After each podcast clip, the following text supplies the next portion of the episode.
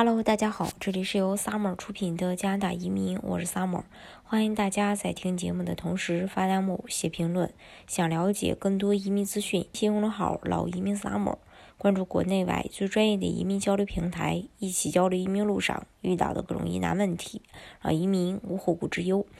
在上个月的月底，也就是十一月二十四日，加拿大的移民部长。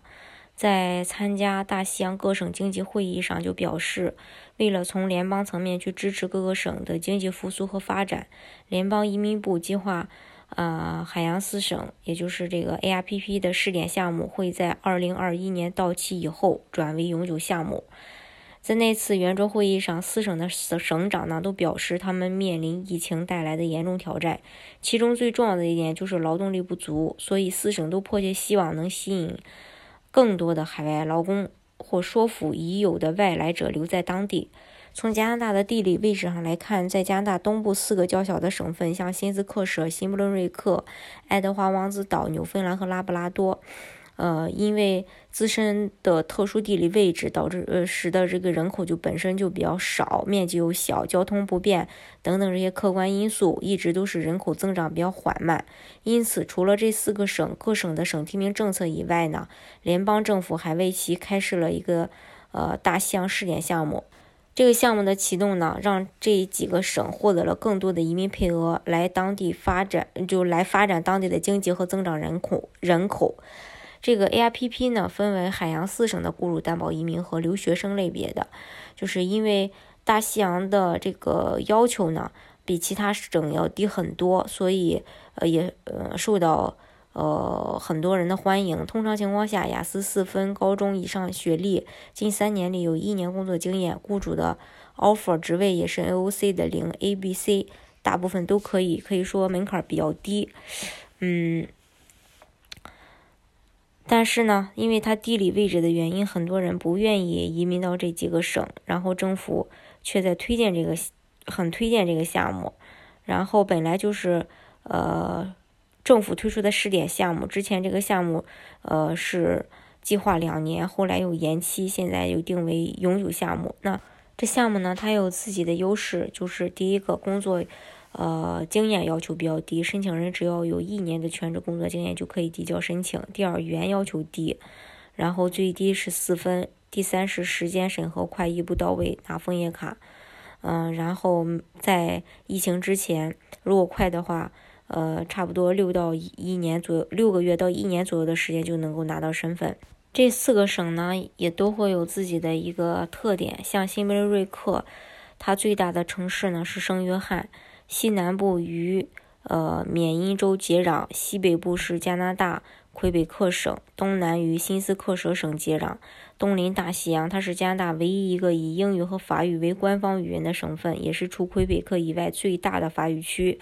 新布伦瑞克自然资源非常丰富，百分之八十五的土地被森林覆盖，生态环境好，风景优美，绿草、碧海、蓝天构成了一道非常美丽的自然景观。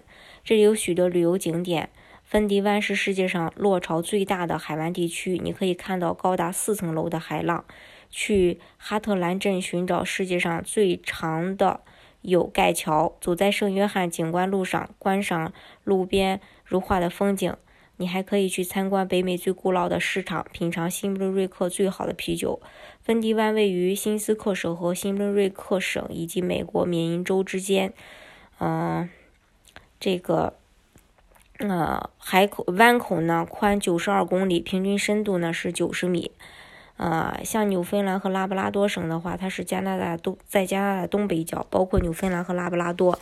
一九四九年加入加拿大联邦，它是加拿大最年轻的省份，面积是四十万平方公里。嗯，在海上生活是当地的特色之一。全省五十四万居民分布在沿海小城市，这里呢不仅是鱼呃钓鱼的好地方，也是渔民的天堂。这个省盛产沿海鱼类，尤其是鳕鱼，渔业和海产品加工是呃这个省的传统产业，制造。呃，制浆造纸工业在经济中也占有很主导的地位。纽芬兰的气候很好，海风起呃起着调节温度的作用，冬天不太冷，夏天不太热。它的首都圣约翰斯已经有五百年的历史，呃，北欧人一千年前就在这里活动。它是北美最古老的城市，也是天然的港口和渔业中心。在海海湾的边缘，欧洲早期建立了一些繁荣、稳定和受欢迎的定居点儿。呃，第三个呢，就是新斯克舍。呃，它的拉丁语拉丁语呢是译为新苏格兰，是加拿大东南部的一个省，由新斯克舍半岛和布雷顿角岛组成，面积是。五万五千四百九十一平方公里，人口有九十二万。它是早期欧洲移民加拿大的登陆点，也是历史上英法殖民者利益争夺的焦点之一。这个省的主要语言是英语，经济以渔业、采矿和木材加工为主，还有造船、修船、制浆、造纸、轮胎、渔产加工等。在加拿大，呃。著名港口城市哈利法克斯的城堡山上有一座八角形的星堡。18世纪英法殖民帝国争夺世界霸权时，在呃哈利法克斯发生了激烈的战战役。八角星要塞是英国人针对法国人建造的军事要塞。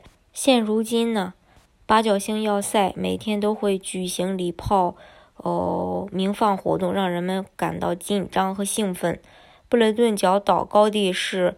布雷顿角北部最突出的部分，陡峭的悬崖和深邃的河流峡谷森林成为大西洋的高原边界。三分之一的卡布特小径贯穿整个高原国家公园的沿海地区，成为世界著名的公园公路风景区。这是加拿大著名的观鲸圣地，每年都有大量的鲸鱼来到这里。这一幕也非常壮观，也吸引了来自世界各地的游客去观赏。海洋四省的最后一个省份是爱德华王子岛，呃，加拿大是世界第二大国家，人口超过了三千三百万。它分为十个省和三个地区，爱德华王子岛就是其中之一。爱德华王子岛的北北岸是爱德华王子岛国国家公园的一部分。嗯，爱德华王子岛简称是 PEI，但是它的法语简称的话是呃 RPE，所以。呃，如果提到这个 RPE 的话，其实还是 PEI 的意思。嗯，王子岛夏季温暖但不潮湿，七月和八月是最温暖和最干旱的季节。白天气温大多在二十摄氏度，偶尔能达到三十二摄氏度。不过晚上呢，会有点凉风。这是这四个省。作为即将移民的你，其实不管通过什么样的方式拿到身份，这个都是可取的。当然，我说的是这个移民法案里的这个移民方式啊，嗯，拿到身份以后呢，大家可以去你想生活的地方，这个都是没有问题的。这是加拿大的宪法就规定，每个人都有自己呃自由迁徙的权利的。如果你的条件也符合呃这个 AIPP 试点项目的话，大家可以把它作为一个呃呃移民的途径来拿到身份。好，今天的节目呢就给大家分享到这里。如果大家想具体的了解加拿大的移民政策的话，欢迎大家公众号“老移民 summer” 关注国内外最专业的移民交流平台，一起交流移民路上遇到的各种疑难问题，让移民无后顾之忧。